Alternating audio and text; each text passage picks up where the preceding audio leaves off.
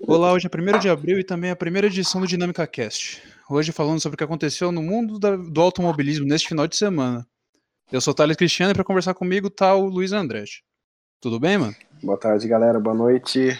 Bom dia também aí pra quem tá assistindo. Escutando, na verdade. Pois é, esse é o rádio do século XXI, rapaz. Pois é. Então, vamos começar falando com o supra-sumo da velocidade, né? Não, vamos falar de Fórmula 1, que foi aquela Com coisa certeza. maravilhosa do GP do Bahrein de ontem. Como sempre, né, trazendo emoções aí, essa era híbrida aí que tá precisando. Ah, sim, é. Ferrari calou a boca dos críticos na- no sábado, né? Depois de um começo bem ruim na Austrália. É, provou que os motores ainda têm potência, só não tem confiabilidade. A gente já vai chegar nesse ponto. É, É, a gente viu ali uma Ferrari muito forte na pré-temporada, mas a Austrália parece que eles andaram com menos potência. Então, dominaram aí todos os treinos e mostraram muito superiores no Bahrein. E é o que todo mundo esperava da pré-temporada da Ferrari, né? é, aparentemente, na Austrália teve, houve um problema durante a corrida, os motores entraram em modo de segurança. É, tomou tempo até de Honda, na verdade, mas conseguiu no sábado fazer um 2 na classificação, assim como todos os treinos livres. E foi a primeira pole do menino Leclerc também, né? Tem que, tem que evidenciar isso daí, porque foi um baita de um marco. É, o menino pilotou excepcionalmente, sem erros, fez a pole, sem nenhum tipo de nervosismo e fez a volta mais rápida, né? O que era previsto. Infelizmente aí problemas no motor ocasionou isso, né? Isso, na corrida ele largou meio mal, acho que pela afobação, ser moleque ainda, 21 anos, né? É, o Vettel pegou a liderança, mas não durou muito. O ritmo de prova dele é, era menor. Aparentemente a Ferrari dele tinha mais asa e era mais lento nas retas. É, e também a gente tem que falar da atuação pífia, mais uma do Vettel, que foi muito complicado, cara. É, o Vettel aí se encontra numa situação difícil que eu não tenho uma opinião formada sobre, né? É, várias vezes a gente vê que nas disputas roda a roda ele sempre vem aí se embananando um pouco, mas ainda é muito cedo, né? O campeonato tá embolado, você vê Verstappen em terceiro lugar, se eu não me engano, e a gente não tem muito que tirar ainda dessas duas corridas, creio eu. Assim, é, essa, essa é uma fase psicológica do Vettel, não se sabe se é vida pessoal, se é pressão, se é fora de forma, não, não se sabe ao certo. Eu sei que já vai completar um ano que ele tá tropeçando nos próprios calcanhares, vamos dizer assim. E aquela rodada bizonha na disputa de posição com o Hamilton, certamente não vai ser uma coisa que o pessoal vai esquecer tão cedo. É, com certeza ali ele mesmo pediu no rádio desculpas, né? Assumiu que o erro foi dele. E sorte que ele tem um carro ali para brigar ali, talvez pela P4 quase ali, mas deu P5, deu para salvar alguma coisa. Não era o ideal da Ferrari. Creio que ali, se ele não tivesse feito aquilo, pegaria um, um bom pódio, né? Em alguns pontos, estaria à frente do Leclerc ali na tabela atualmente. Sim. E a atuação da Mercedes, hein? O que, que você achou, cara? Bom, Mercedes mais uma vez é o Lucky Dog, né? Com sortudo que a gente vê isso há muitas provas e parece que ah, os planetas se alinham para a Mercedes, né? Não sei como isso acontece. Hamilton sempre está na hora certa, no lugar certo e sempre levando aí a melhor. Não era o melhor carro, mas entre essa atuação do Vettel e essa quebra de componentes do motor do Leclerc ali, ele estava na hora certa e fez a corrida dele. Ele mesmo disse que não comemorou tanto a vitória, mas vitória é vitória e ele tá em segundo na tabela, né? Sim, mesmo que foi um meio ato de bom mocismo ali do Vettel, querer completar o Leclerc, falar isso é, no rádio pós-corrida e na sala pré-pódio, é uma excelente atuação dele. Tipo, é a terceira vez, se eu me recordo, que ele ganha uma vitória na sorte, assim, teve Brasil ano passado, teve no Azerbaijão, teve dessa vez agora. E por isso que ele é um campeão, né? É, às vezes também campeão faz de sorte. E o Hamilton, eu acho que da história da Fórmula 1 é o piloto mais sortudo aí a estar nessa, nesse nível, né? Todo mundo zombou dele em 2013, que ele foi para Mercedes, mas ninguém sabia que a Mercedes ia ser a dominante aí, talvez, na era híbrida, né? Pois é, cara. E o Bottas, o que a gente tem pra esperar desse rapaz? A barba realmente vai fazer poder? Como que vai ser? Olha, eu tô torcendo mais pro Bottas do que pro Hamilton. É um cara que precisava aí de uma vitória, porém não fez muita coisa no Bahrein, uma pista que ele fez pole no passado. E a gente espera mais, né? Vamos ver aí se o, Ham, o Hamilton dê aí a altura do Bottas para ele fazer alguma coisa a mais. A gente vê que pela volta rápida ele está em primeiro lugar e eu acho que essa volta rápida aí, esse ponto, vai dar uma polêmica até o final do campeonato. Pois é, todo mundo adora a história do underdog, né? É, espero que aconteça de novo, como foi com o Rosberg em 2016, mas não sei se o Bottas realmente tem capacidade para isso, né? É, eu também sinto essa insegurança do Bottas. Né? O Rosberg ali, ele teve sim a sua chance em 2014, é, se eu não me engano foi 2014 ou 15 que ele perdeu uma corrida pela contaminação de volante, lembra? Que 2014. Foi em Singapura, né? Sim. E o Hamilton também contou com essa quebra dele e. Mas 2014 sempre... teve o problema no RS na decisão do Rosberg também, né? Sim, também. Foi duas quebras contra nenhuma do Hamilton, né? Aí... O Hamilton Agora... teve uma, se eu não me engano, no Canadá, eu acho, naquele ano. É, as duas Mercedes, na verdade, né? Parece que andou ruim. Foi ali que o Daniel Ricardo teve sua primeira vitória. E eu torço bastante por Bottas Porém, eu acho que se ele não mostrar tanto serviço assim, eu acho que ele vai ser esquecido e o Ocon vai pegar essa vaga. É, tem vários caras na vaga, né? Tem o Russell que vai testar pela Mercedes essa semana nos testes no Bahrein. Ele também certamente vai ser um candidato. E a Williams, hein, cara? O que a gente tem para comentar desse, desse pessoal? Bom, eu acho que sem comentários, eu acho que é a palavra, né? Não sei o que realmente Kubica tá fazendo na Fórmula 1, além de por marketing, porém eu acho que esse marketing está saindo pela culatra. Né? Não sei o que ele está esperando. Né? Ele, eu acho que é um cara que está pouco abaixo da média e com ainda mais com esse carro ruim da Williams, ele não vai conseguir nem, sei lá, um 19 lugar. Tanto que na corrida de ontem, né, de domingo no Bahrein, o Kubica ficou duas voltas atrás do líder, é, levou mais uma vez uma surra de seu companheiro de equipe, que é um moleque muito prodígio. E realmente é difícil, é triste. Eu não vou falar que é triste ver a Williams nessa situação, porque. O Williams é cavou isso, né? É, exatamente. É uma equipe com má gestão nos últimos anos e meio que pediu para ela estar tá no buraco onde se encontra. Mas o Kubica pela toda a história, a gente fica meio mal em criticá-lo, mas ele era um cara que não precisava passar por isso na vida dele. É, eu também acho que não. É, para mim, eu vejo isso mais como talvez humilhação dele próprio.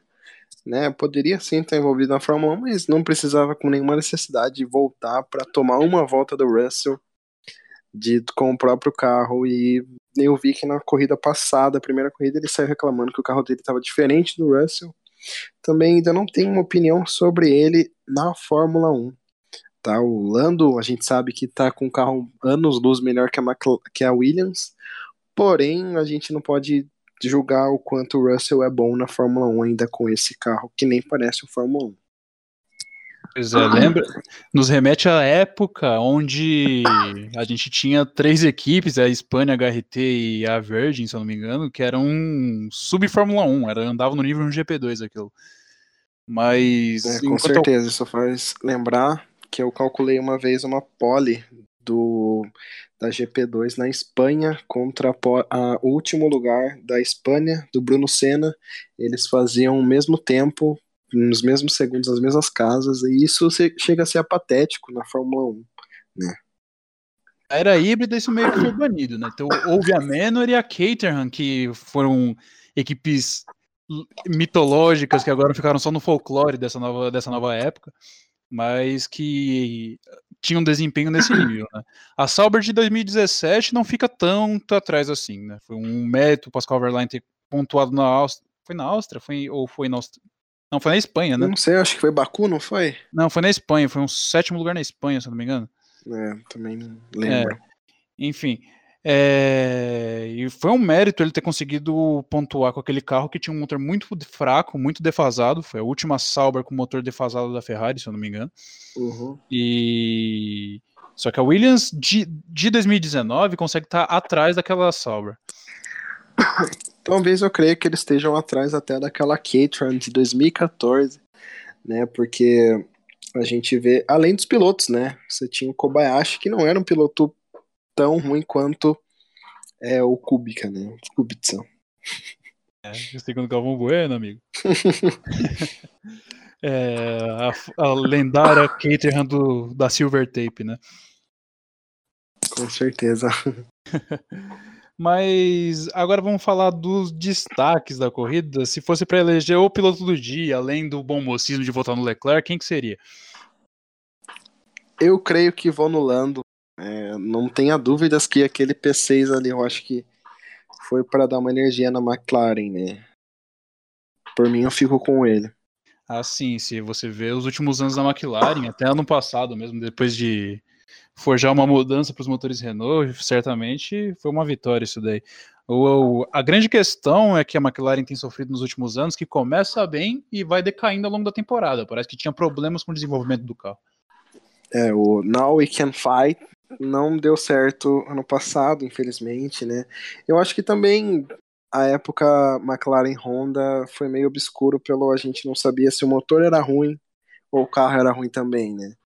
E a gente vê que esse casamento entre Red Bull e Honda tá dando certo. Obviamente que a Red Bull é anos luz melhor em fazer chassis do que a McLaren. E a gente vê um bom casamento aí. Pena que não rolou nada entre a McLaren, né? Mas é um bom, bom começo. Eu acho que assim, eles vão desenvolver mais esse carro, né? Uma McLaren totalmente nova. Creio que é mais bandeira americana do que Inglaterra, né? Com Zac Brown e tudo mais. É, na verdade, depois que o Ron Dennis saiu da, do corpo diretivo da McLaren, eles têm, têm se perdido um pouco. Houve Eric Boulier, Zac Brown agora, depois Gil de Ferran cuidando da turma da, da Fórmula 1. E realmente, finalmente, eles parecem estar andando para frente em alguma coisa na, na, na, principal categoria do automobilismo. O que fazia muito tempo que não acontecia. É, bom, de começo, ano passado, a McLaren fez P5, né, com Dom Alonso das Astúrias. E depois veio só decaindo. Van Dorn não conseguiu acompanhar o ritmo de classificação nem de corrida do Alonso e foi bem difícil mesmo. É melancólico o que passa Williams e McLaren no momento. Né? É, você tinha dito do Now We Can Fight do Alonso na Austrália. Teve um outro piloto que ano passado usou a mesma frase, não sei se para tirar sarro ou só por coincidência mesmo, que foi o Gasly quando fez o P4 no Bahrein no ano passado, e esse ano tem se mostrado, eu não sei, uma, é uma palavra ao certo para descrever como está sendo é, realmente na Red Bull até hoje, mas está sendo um tanto quanto engraçado. O que você acha? É, realmente a gente vê essa disparidade. Eu acho que assim, tem aquela coisa de você estar tá numa equipe pequena e se você fizer um bom resultado, é um super resultado, mas você está numa equipe grande, é obrigação sua fazer um bom resultado.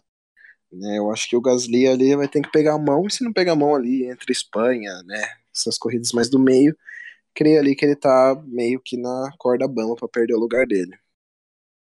É não sei você... se não sei se o Helmut Marko ainda tem essa política de substituir pilotos no meio da temporada, mas o Gasly ali tá parecendo muito apático né, em relação ao Max, né? Talvez até teria, mas a Red Bull é uma equipe que, embora tenha estrutura gigantesca, é, se você olha para trás, assim, nas categorias de base, não tem mais tantos pilotos que quem a Toro Rosso poderia usar no futuro, né?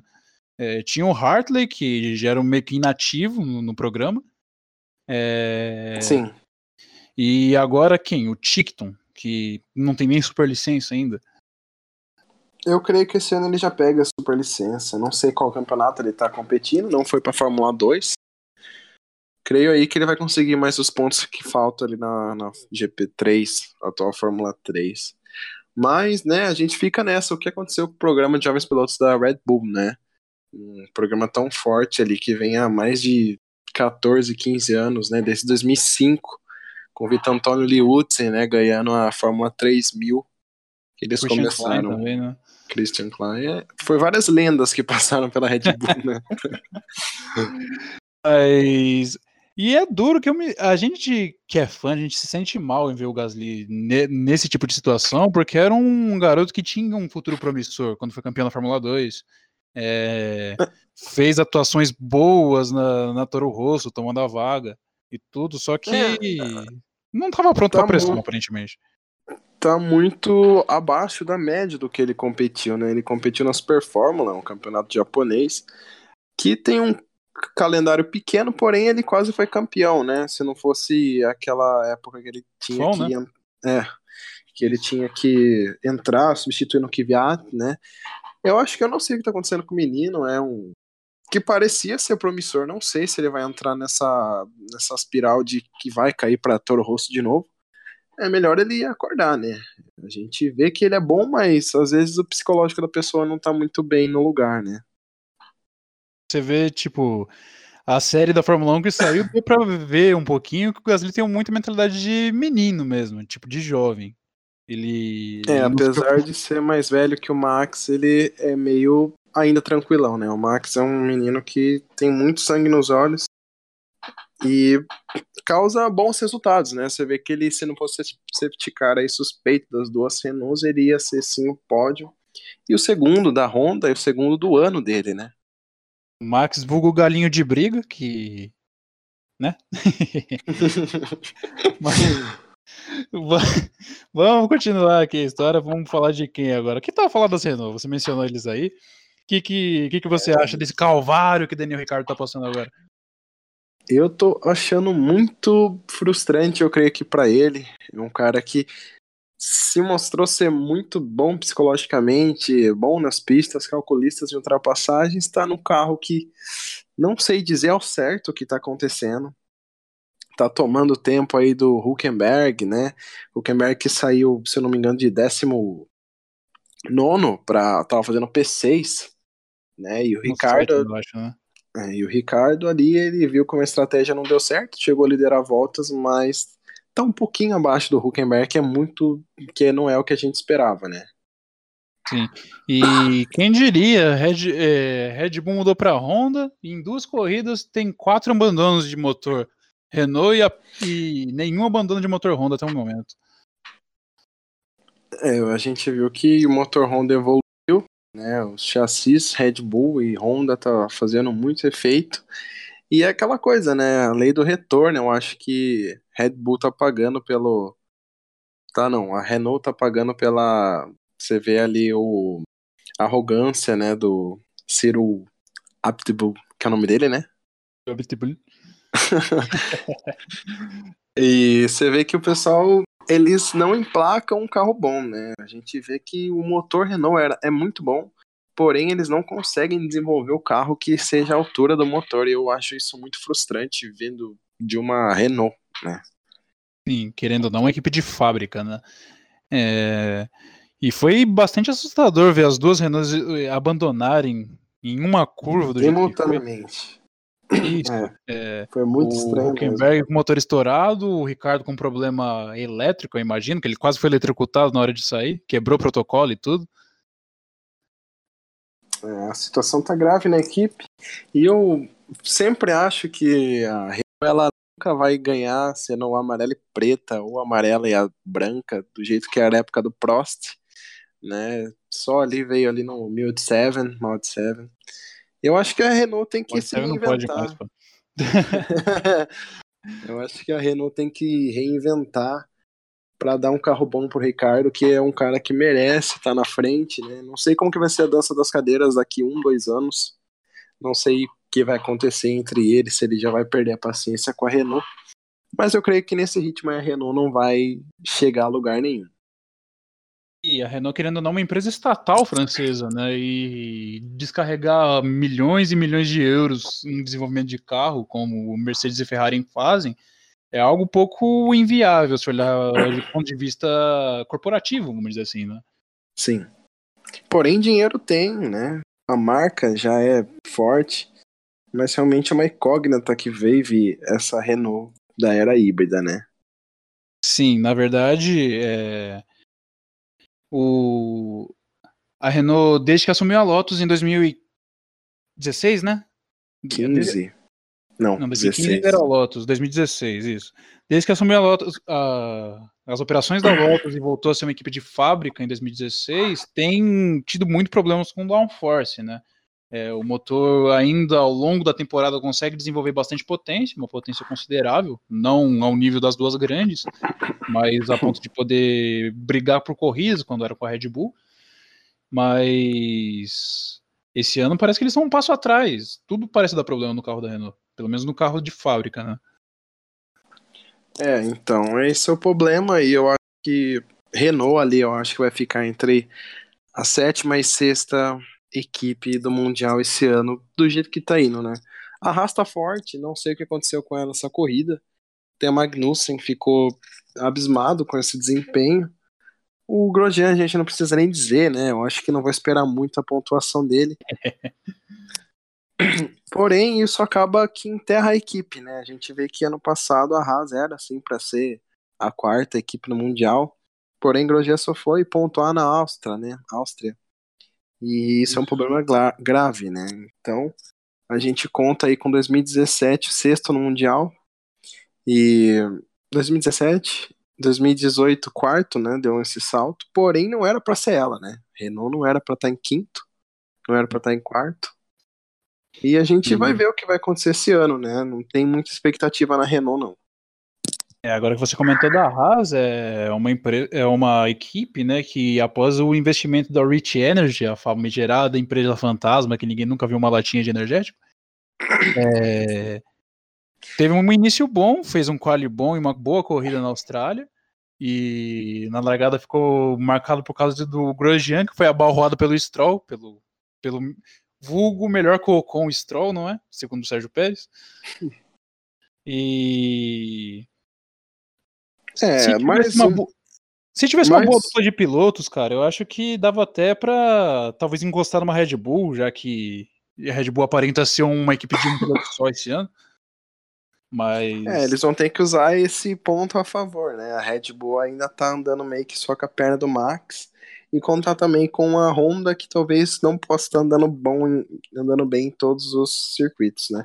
A Haas ali, ela teve de novo aquele problema de da pistola, né, da pistola do pneu ah, na, na Austrália e que isso é bizarro.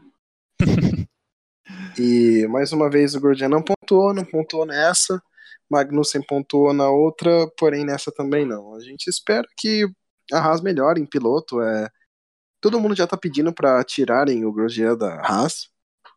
Eu também acho, é, gostei dele na Lotus, porém parece que ele é totalmente avoado nessa Haas, né? Não sei que ele tá anda bebendo antes da corrida, mas não é um cara que tá apto a dirigir esse carro.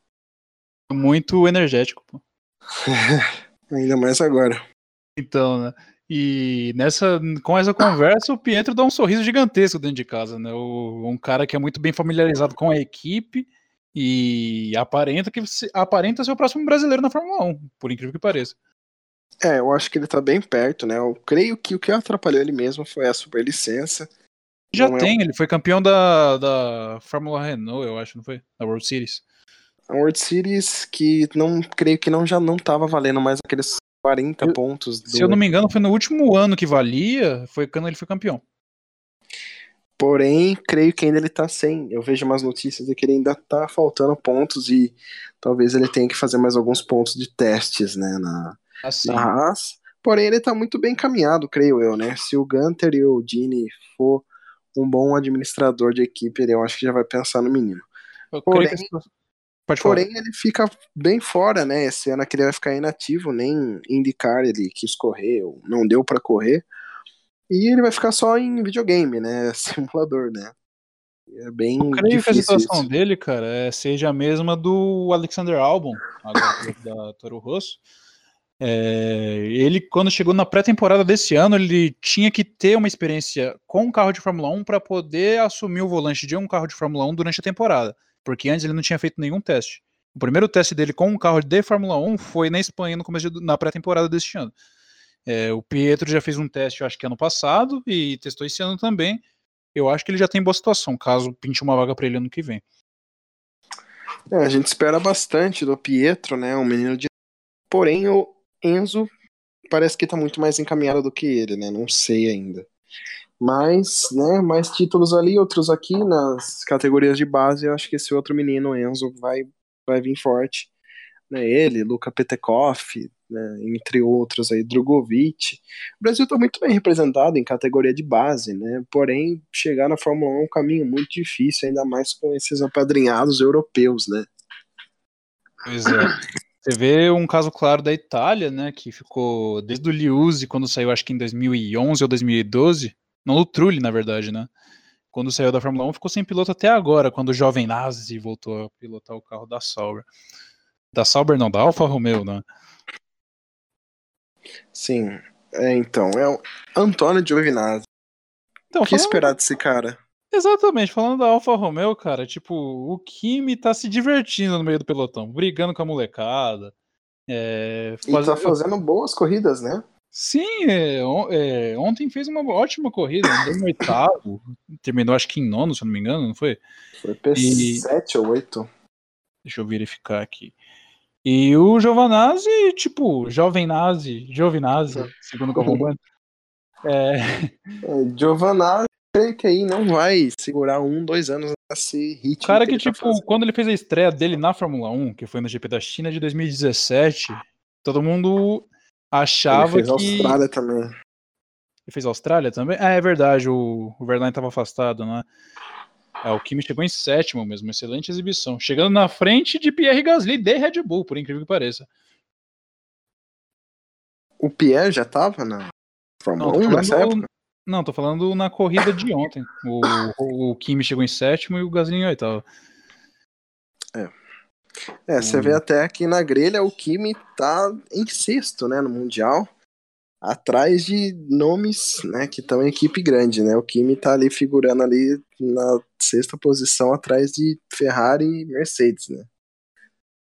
Pois é. E uma e uma pergunta agora, quem será que está em melhor situação? Se a Toro... será a Toro Rosso ou será a Racing Point? Bom, é difícil dizer, mas creio que ainda eu em Toro Rosso é, eu sinto que Pérez e Lance Stroll sejam aqueles caras que ficam respingando ali um P9, um P10, né? Já eu creio que a Toro Rosso tem um carrinho ali para P8 às vezes, né? Em corridas que favoreçam o carro. Pérez deu uma declaração de que está feliz com o ponto que fez, né? Isso deixa muito a desejar um piloto que era o Pérez, né? Que tem quase nove, oito pódios. E é um cara ali que está se contentando com migalhas, né? Sim, é um cara que já passou do seu ápice, vamos dizer assim, né? Hoje vive como um piloto experiente bom para a equipe, né? Semelhante ao Huckenberg, só que o Pérez, na minha opinião, é um pouco melhor que ele. É, o Pérez conseguiu, em todos os anos de Force India, se eu não me engano, fazer pódio enquanto o Huckenberg no carro que ele não. Né? O Pérez Exatamente. é um cara muito Pérez é um cara muito veloz, eu acho que ele se queimou bastante ali na época que ele foi para McLaren Mercedes, na época que ele era piloto da Ferrari, né, pelo fato de que a Sauber tinha motor Ferrari. Creio ali que se ele ficasse mais alguns duas, uma temporada na Sauber, alguma coisa acontecia para ele de melhor, né? Não ir para McLaren de começo. Pois é, pegou um ano péssimo da McLaren em 2013, né? E só houve atuações ruins daquela época. É, Toro Rosso, por sua vez, o Kvyat pontuou, fez uma ótima corrida na Austrália. Estava em beast mode, segundo o pessoal da equipe dele. É, deixou o Gasly. Ao bom. Isso, deixou o Gasly comendo poeira na Austrália e na, ontem no Bahrein o álbum pontuou. Sua primeira, seus primeiros pontos na Fórmula 1, chegou em nono lugar. E a gente achava que ele era um piloto figurante, mas aparentemente ele não parece ser tão ruim assim, né? É, eu acho que ali ele creio que, a, que a, ele não vai subir para Red Bull, né? Acho que se for caso de substituição, que Kvyat ali suba, caso aconteça, mas o bom é aquele Hartley que eu acho que é um pouquinho melhor, né? Não tava nem a Red Bull não tava nem pensando nele antes disso acontecer, né? Nem da academia da Red Bull ele era atualmente. Então, é e fica complicado é, eu, fico, eu, imagino que seja complicado o Kvyat voltar para a Red Bull após tudo que aconteceu com ele, né? É. Mas eu é. creio ali que mais umas corridas aí de péssimos resultados do Gasly, o Helmut Marko não vai aguentar muito, né? Já sabemos um como é a peça. Agora vamos falar um pouquinho da próxima etapa, é, na China, né? É, uma etapa que ano passado foi muito disputada. É... Mais uma vez, Ferrari andando bem. Será, cara? Que é o. Querendo ou não, é um circuito onde se anda com muita carga aerodinâmica, precisa de muito downforce. É... Ano é, passado... então. ano passado, Bahrein, Ferrari andou bem. China, Ferrari andou bem, né? Tem tudo ali para Ferrari de novo se mostrar forte, né? Lembrando que ano passado Bottas não ganhou a corrida por um detalhe, né? É, houve um safety car, o Ricardo agradeceu e ganhou a corrida de maneira esplendorosa no ano passado. Sim. E será que a Red Bull tem bala na agulha para incomodar as grandes esse, esse, final de semana? Não, ainda não. creio que só vai fazer ali máximo P4, P5, né? Acho que a, a Red Bull não tá num madura, eu acho que por uma vitória, né? Isso é, se a Ferrari não quebrar de novo, né? Pois é, eles deviam estudar mais o caso e dar um carro confiável, né? Vai saber se a Ferrari tá nessa de McLaren agora, né? pois é. Ferrari que já vai pro, provavelmente deve ir para o segundo motor com o Leclerc. Ou não sei se o sistema de recuperação de energia seja algo simples de consertar assim, mas querendo ou não, a Ferrari já ficou bastante para trás no campeonato, né? A Mercedes duas dobradinhas e a Ferrari dois, duas corridas, dois resultados não tão bons assim. É, a gente dá para ver que Mercedes não sendo um bom carro ambas as corridas, né? Ali fez um, é, ambas as corridas não, porém um dois nas duas corridas mostra o quanto a Mercedes ela tem um, um bom desempenho em digamos assim em todas as corridas, né? Eu acho que eles ficam ali na espreita sabendo que a Ferrari vai fazer alguma coisa de errada, né? Pois é. Agora vamos mudar de assunto, vamos falar de Fórmula 2. O último degrau antes de chegar na Fórmula 1. É... A gente teve a estreia do campeonato esse final de semana. É, duas corridas, uma no sábado e uma no domingo, lá no circuito de Sakir no Bahrein também. É... A primeira, é, o Guioto foi pole largou muito mal. Quem acabou ganhando foi o Nicolas Latifi da Dams, companheiro do Sérgio Sete Câmara. É, aparent, aparentou-se, deu-se essa impressão que a Dance tem o melhor carro do grid. Não que a diferença seja tão gritante assim, mas é, os dois pilotos da Dance andaram muito bem. O Sérgio largou lá atrás, mas fez uma excelente corrida no sábado. É, no domingo, o Guioto estava em modo de graça, largou lá de trás, fez uma parada a mais que todo mundo e mesmo assim ganhou a corrida. E agora eu te pergunto, desse grid, é, quem você acha que tem potencial para eu chegar lá um dia? Bom, eu preciso estudar mais aí esses dois pilotos que chegaram a ganhar, quais são as equipes deles pro futuro, mas eu acho, sinto ali que o Sérgio tá um pouco perto. Se ele aí fizer esse meio termo aí de ser um cara de pódio, né? Se ele não for um cara de vitória que seja de pódio, de constância, talvez ele leve o título e garanto alguma coisa na McLaren futuramente.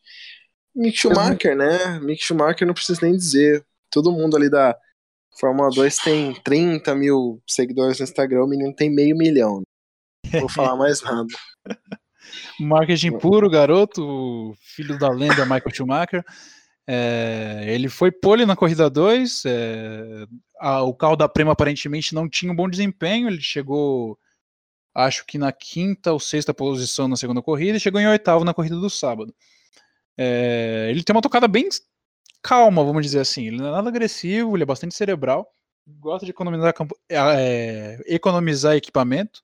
Não sei se porque o carro da Prima não era lá essas coisas.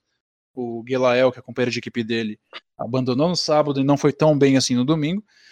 Mas seria um substituto para o Vettel no futuro ou é cedo demais para pensar nisso? Bom, vamos ver o que, que vai acontecer esse ano, né? E ano que vem também, quando acaba no final do ano, mas eu acho que é muito cedo para colocar o menino da Fórmula 2 na Ferrari, né? Porém, eu acho que ele vai ali substituir sim Antônio Giovinazzi, né? Eu acho que eu creio que isso seja mais do que certo. Mais um ano, mais esse ano, mais outro. No outro ano, o Mick vai estar tá aí na Alfa, junto com mais algum piloto aí que vai estar tá ligado. Pode ser até Enzo, né? Enzo Fittipaldi aí, quem sabe apareça na Alfa também um dia substituindo Kimi Raikkonen, que tem mais esse ano e mais outro, né? Sim, aparentemente o Enzo tá, tá seguindo o caminho certo para um dia chegar na Fórmula 1. Né? É, o Mick, eu imagino que ele deva fazer pelo menos mais uma temporada de Fórmula 2, porque acho que é a primeira é, vez. vamos ver se ele vai conseguir. Vamos ver se a Prema vai fazer aquele, aquela chavinha de meio de temporada para ele ganhar todas como fez na Fórmula 3, né? Suspeitamente é, mas... dominou tudo. Ah, isso daí é intriga da oposição, rapaz. Mas, mas, é a primeira vez que o Mick disputa uma categoria a nível mundial, tirando, a, tirando o kart quando ele era criança, né? E acho que vai demorar um pouco para ele se habituar, para poder chegar lá um nível. Mas em compensação, o 7, ele, ele tem que esse ano mostrar serviço. Ano passado tinha justificativa que você tinha Norris e Russell no mesmo grid, que eram dois pilotos excelentes. Mas esse ano ele tem que mostrar para que veio. É, vamos ver, né? Porque a gente sabe que brasileiro gosta bastante de dar sempre muitas e muitas justificativas de desempenho em corrida. Porém, né, tá tudo conspirando pro Sérgio fazer uma boa temporada ali, pelo menos um vice de honra, ou ser campeão, né? É, ele eu acho que tem muito mais nome que Latifi e Guioto, né? Outro cara que tá perdido, que era só marketing, é o Fuoco, que foi pra Trident essa pois é, temporada.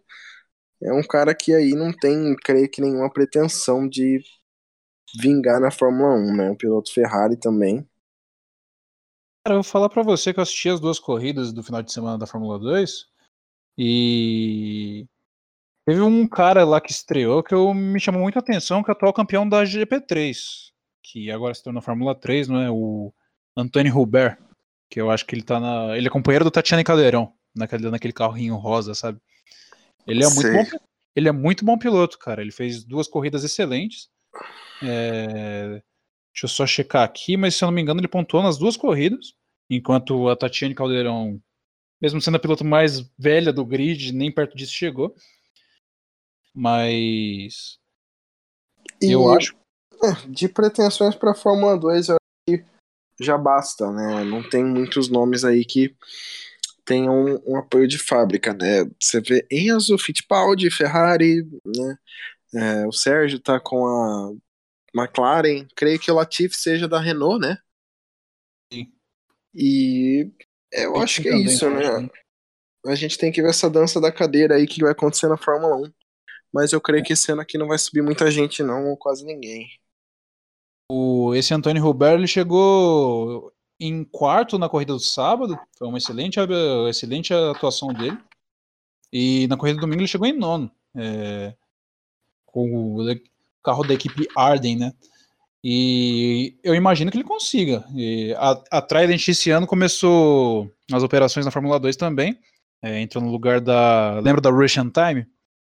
Sim. Então, agora. Russian a, Time. É, agora eles saíram, se retiraram da Fórmula 2 e deram lugar à Trident, a equipe que foi do Pedro Pequeno na Fórmula 3.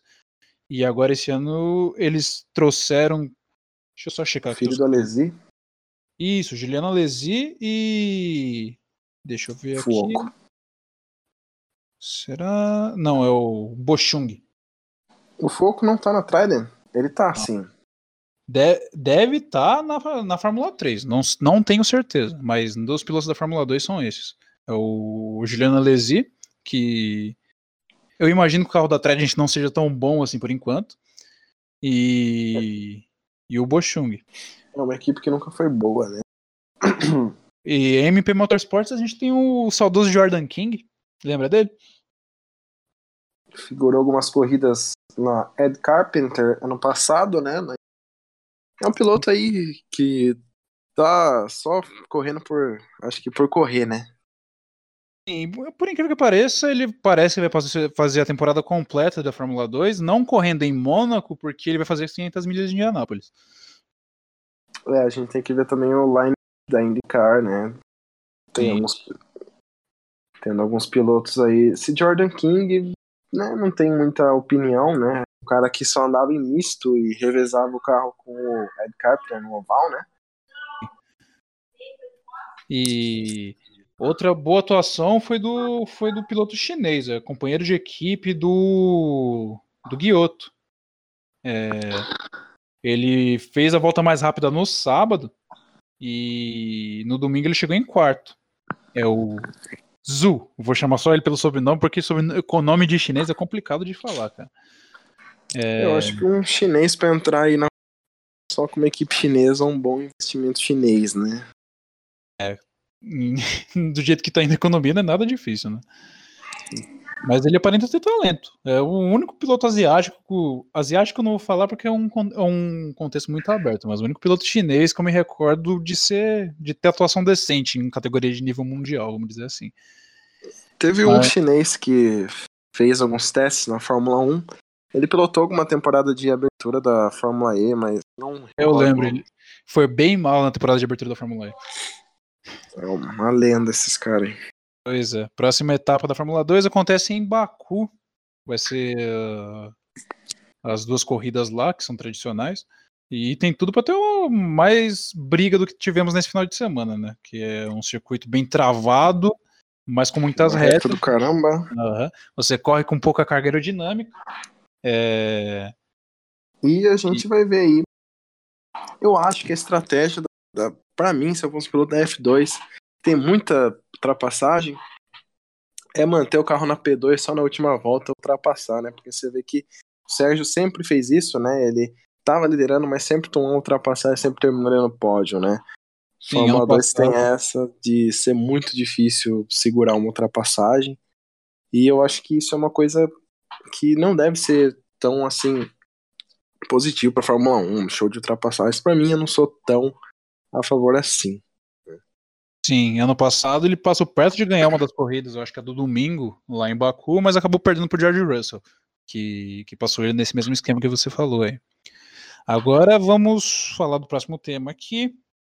Deixa eu ver aqui na nossa saudosisma pauta.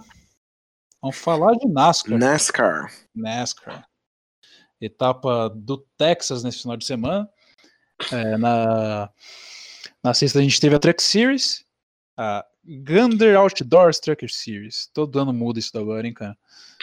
Pois é, é, o dinheiro manda. Pois é. E teve mais uma vitória do Kyle Busch, a quinta em, a quarta em, em cinco etapas. É praticamente um absurdo. E já acabou o número de participações do. Não, falta mais uma ainda, que falta vai correr uma. na truck. Uhum. E a gente vê que é habilidade, né? junto ali é um bom conjunto de carro. A Toyota nem, eu acho que podia se chamar Toyota Truck Series, né? Porque não tem mais concorrência entre as outras montadoras e pilotos, né? Você tinha me dito que o, o dinossaurão Greg Biffle vai voltar para disputar algumas provas no 51, enquanto isso, Kyle Busch vai ganhando corridas a bordo do, do 51 da Toyota, né? Toyota Tundra. É, ele não tá muito né, aprender ou para os caras né, da full time.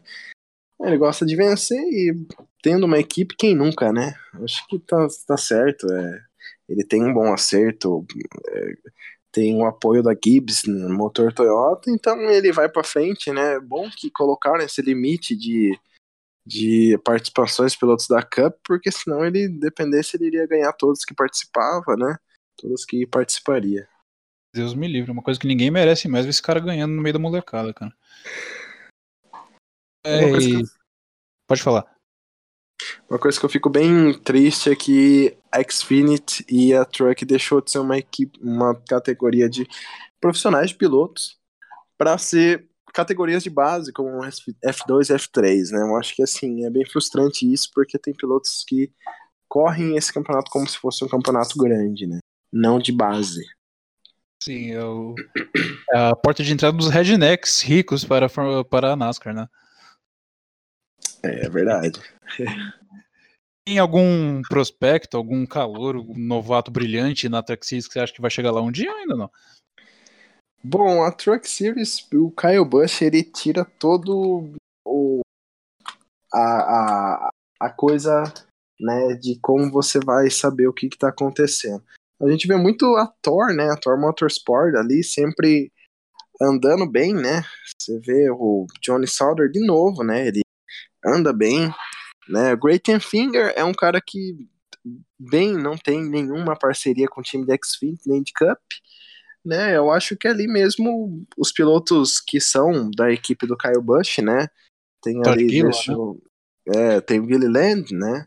E Sim. Ben Rhodes, Ben Rhodes não é da, é da Thor também, parece. E, né, bem difícil lembrar todos os nomes da Truck, né? Muitos nomes. Porém, eu acho que ainda ninguém vai subir, né? A Xfinity tá muito bem de pilotos. Eu acho que a Truck eu acho que vai ficar mais por um, um ou dois anos aí. Teve. Qual piloto tá dirigindo o 9 da Xfinity Series agora? Isso me fugiu o nome dele? É, O 9 tá é o Noah Gragson, né? com o Noah Gregson. O 8 Isso. que é part-time, né? O 8 é Isso. part-time da JR. Noah Gregson que não pegou a mão ainda. É isso que eu ia falar. Eu acho que é um caso de um cara que subiu muito cedo. É, subiu, mas também a gente não pode dizer o que é o Chase, né? Você vê que Tyler Reddick levou o campeonato na última prova, né? Eu acho É. que tem ali o Reddick que fez top 5 em todas as corridas, exceto Daytona. né? Ele fez P2 em duas corridas, P3 em uma. E eu acho que é um menino ali que se não fosse o Kyle Busch ali pra atrapalhar no 18, eu acho que ele já teria levado uma ou duas corridas já. Sim, Porém, ele né? vai estar no Chase, sim, sem dúvidas. Xfinity Series, hum, é, Kyle Busch levou de novo. É, eu vi o finalzinho da corrida, ele só essa ele não dominou como ele costuma. Ele só levou graças a uma bandeira amarela no final, que parou, pôs só combustível enquanto o pessoal trocou pneu e liderou as últimas seis ou sete voltas. Porém, é um cara imbatível, né? Você vê que eu creio que ele tem todas as manhas do. Porque é um carro que ele compartilha com o Jeffrey Earnhardt, né? E você vê que quando esse 18 não é pilotado pelo Kyle Busch, ele não chega em- sempre em primeiro lugar, né? Só o Kyle Busch parece que ganhava no 54 e no 18 da Xfinity. Pois é, e é uma categoria que ele domina ainda mais, ele tem quase 100 vitórias na, na, na Xfinity Series. E realmente aí, eu, aí onde ele veio o, o, o apelido de Rei do Sabadão, não é? é nossos amigos do Fox Sports que deram esses apelidos carinhosos. Pois é. Um abraço pra eles, que eu sei que estão ouvindo isso daqui. Pro mestre Edgar, principalmente. Pois é, cara. Vamos falar. Vamos falar agora da Monster Energy Cup Series. É, onde houve famosamente, né, que não vi muito bem, né, transmitida, porém foi dominada aí pelos carros da Toyota, como sempre, né, eu acho que não foi o, o final de semana da Penske, muito menos da Ford, né, porém ali o Soares andando bem rápido, fazendo um P3, né? Ele tem, acho que, só cinco top fives E Hamlin, né? 33 vitórias without the title. Pois é, e lembrando que o Hamlin levou duas punições nessa corrida, caiu lá para trás duas vezes, mesmo assim conseguiu ganhar a corrida. É, você falou que o pessoal da Penske não foi tão bom. O Ryan Blaney chegou a liderar um pouco a corrida, mas acabou estourando o motor e teve que abandonar. E a gente. Keselowski, a gente quinto, Joey Logano, décimo sétimo. Eu não sei muito bem o que aconteceu aí com o pessoal da Penske. Né? Pois é. O... Com o Ryan Blaney, certamente aconteceu isso. O Kyle, o Kyle Busch liderou uma parte da corrida também. Todo mundo falava que ia ser mais uma varrida na carreira dele. Mas ele deu uma batida no muro no último segmento e acabou se complicando, não é? E não conseguiu. E, e Eric Jones? Pra mim, o destaque da corrida. Truex Jr., o desgosto da, da Joey Gibbs, né? Parece ser um cara que tá muito apagado aí na categoria, né? Não pegou a Segunda- mão do, não pegou a segunda mão do etapa da 19. temporada, se eu não me engano, foi. Deixa eu ver aqui. Acho que foi em Phoenix. Não, foi em Atlanta. Ele chegou em segundo lugar. E empurrando, Segundo empurrando o Keselowski, que ganhou aquela corrida, né? Sim. Mas- Foi a única boa atuação dele até aqui no campeonato. É um cara que eu acho que não vai ter mais crescentes como foi 2016, 17, né? Foi momentâneo, né? Como eu disse uma vez. Se ele não levar em 2017, eu acho que foi o que aconteceu, né? Sim. É, Jimmy Johnson fez a pole, andou consistentemente no top 5, liderou boa parte da corrida, acabou em quinto. Primeiro top 5 dele na temporada, se eu não me engano. Será que a gente vai ver o, o monstro de nomeação ou é só hype? Eu acho que é só frescurite, né?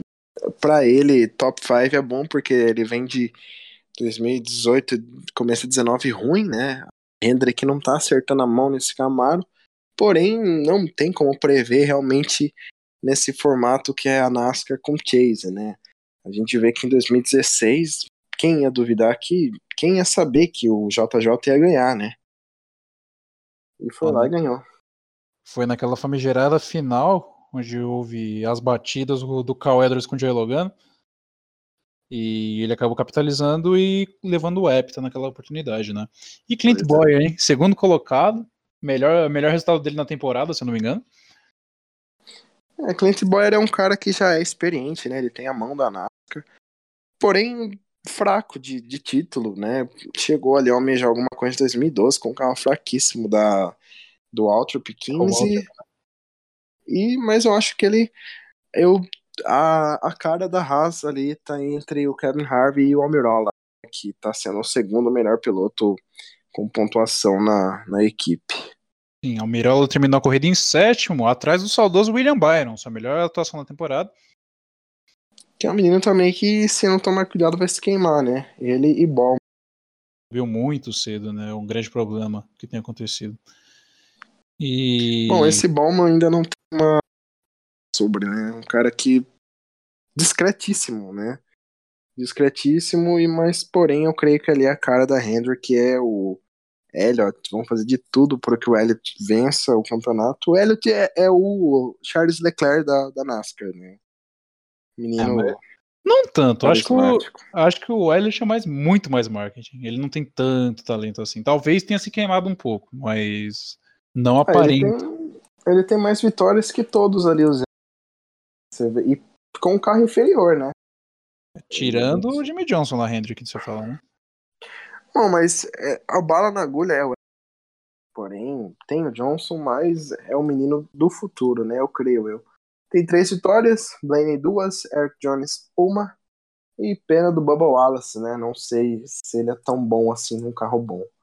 Uma Exato. pena, Porém, ele tem contrato até 2021 com a Richard Perry. Alex Bowman, um grande highlight da carreira dele foi tirar o Kansas da disputa por título em 2016, né, na corrida de Phoenix. Correndo part-time, né? É que o Dale Jr. já estava recém-aposentado por causa de uma concussão, ele em Phoenix tirou o Kansas da corrida enquanto ele liderava e acabou com a chance de título do experiente. Saudoso Matt Kansas coisas da NASCAR, né? Você coloca um cara pagante time para atrapalhar a corrida dos outros. Pois é. Agora vamos dar umas notinhas de rodapé aqui, que são categorias que pouca gente acompanha. Não no caso da MotoGP, que eu vou comentar aqui também, mas mais no caso do WRC, do já ali. É... Na MotoGP, o Mark Marques fez a pole no, no circuito de termas de Rio Rondo, na Argentina. É, na corrida, ele com muita facilidade abriu mais de 10 segundos na liderança, que é uma coisa absurda é, quando se trata de MotoGP. E a grande surpresa foi o velho Valentino Rossi, que conseguiu. Tá com uma moto maravilhosa, preta da Monster. Sim, você viu? É...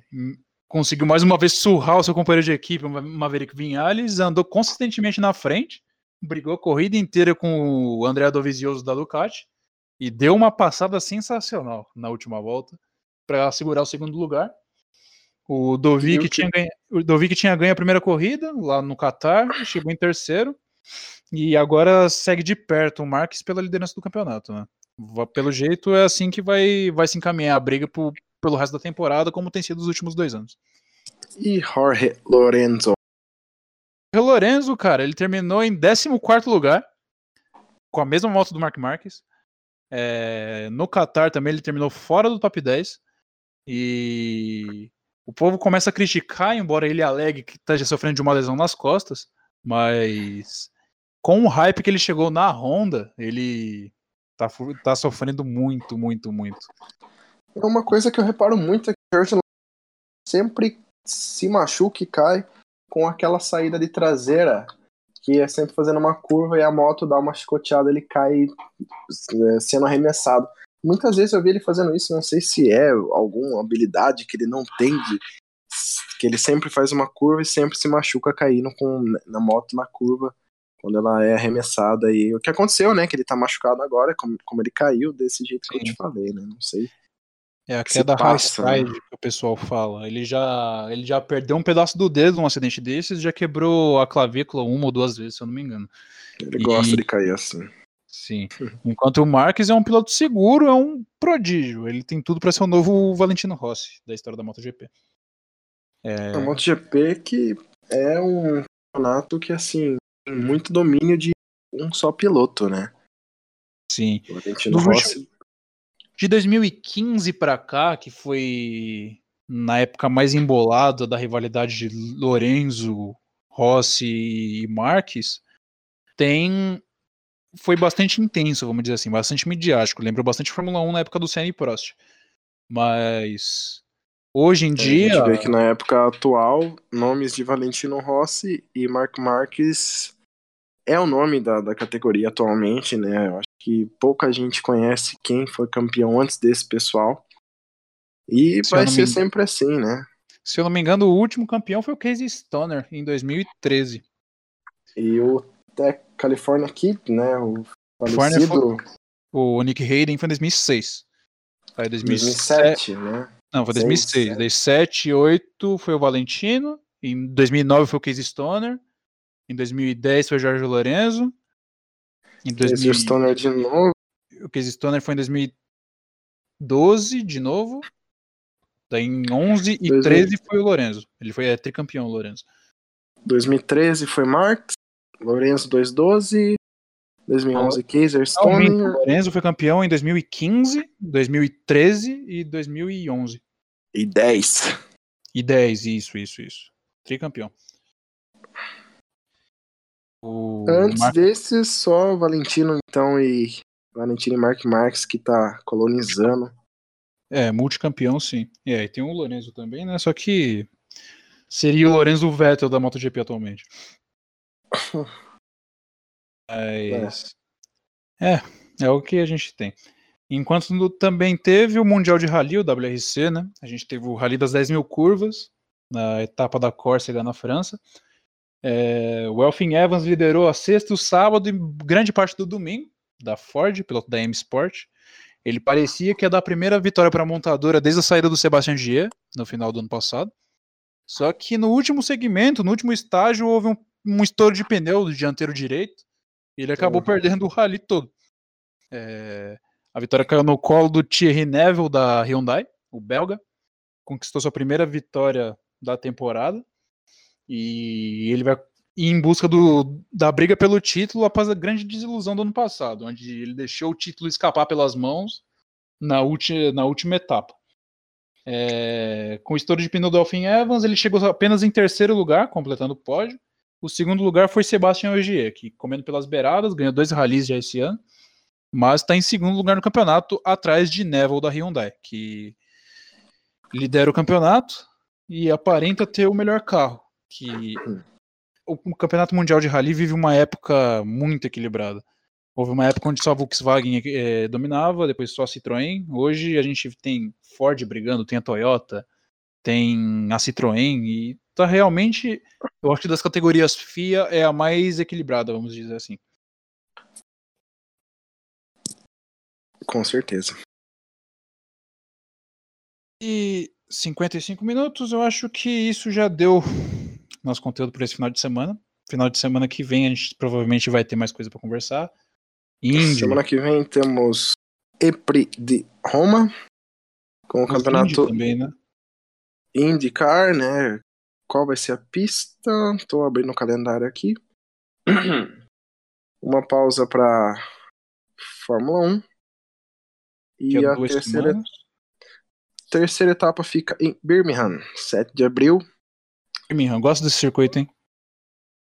E Fórmula E, vamos ver se mais em sete, seis corridas, sétima corrida tem mais um vencedor diferente num construtor diferente. Acho que agora vai ter algum piloto aí que vai conseguir fazer duas vitórias na temporada. Eu voto aí no da Costa para essa corrida. Por causa, só por causa do, do nome da equipe ou por causa de outra coisa? São meras coincidências. é, o Fórmula E também, que por sua vez está muito embolada, né? É, não, se eu não me engano, não tem nenhum piloto com duas vitórias na temporada até aqui. Porém, eu creio que isso seja feito no novo carro, né? Como diz o Verne.